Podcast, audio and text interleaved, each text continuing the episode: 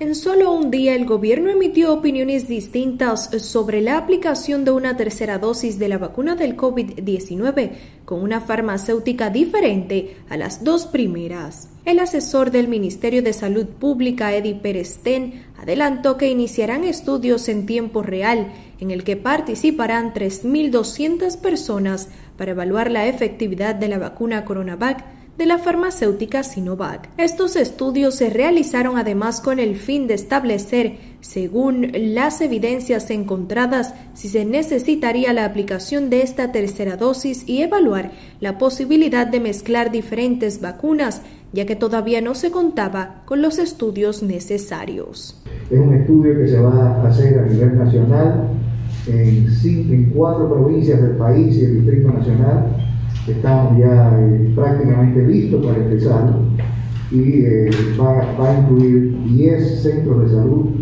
con 3.200 personas, que es una muestra representativa para lo que queremos de evaluar la efectividad de la vacuna.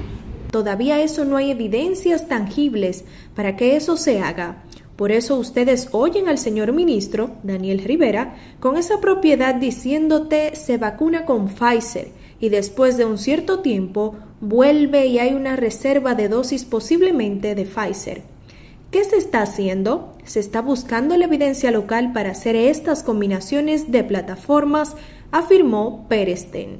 Sin haber iniciado estas pruebas y solo 24 horas después de asegurar que no había bases científicas para combinar vacunas, el gobierno asegura que ya se podrá aplicar una tercera dosis tan solo a un mes de haber recibido las dos primeras. La noticia la adelantó la vicepresidenta Raquel Peña, por lo que al ser un anuncio informal quedaron muchas dudas en la población y en los médicos expertos en el tema que se preguntan cuáles fueron las bases científicas para tomar la decisión. Rivera, en mayo pasado, después de que se modificara el contrato con Pfizer para adquirir otras 2.115.000 vacunas, dijo que la adquisición de más vacunas se debía a que se contemplaba aplicar una tercera dosis, pero que ésta sería de 9 a 12 meses después de las dos primeras. Algunos ciudadanos asistieron ayer a aplicarse la tercera dosis de vacuna contra el virus, sin embargo, no fueron inoculados en los centros de vacunación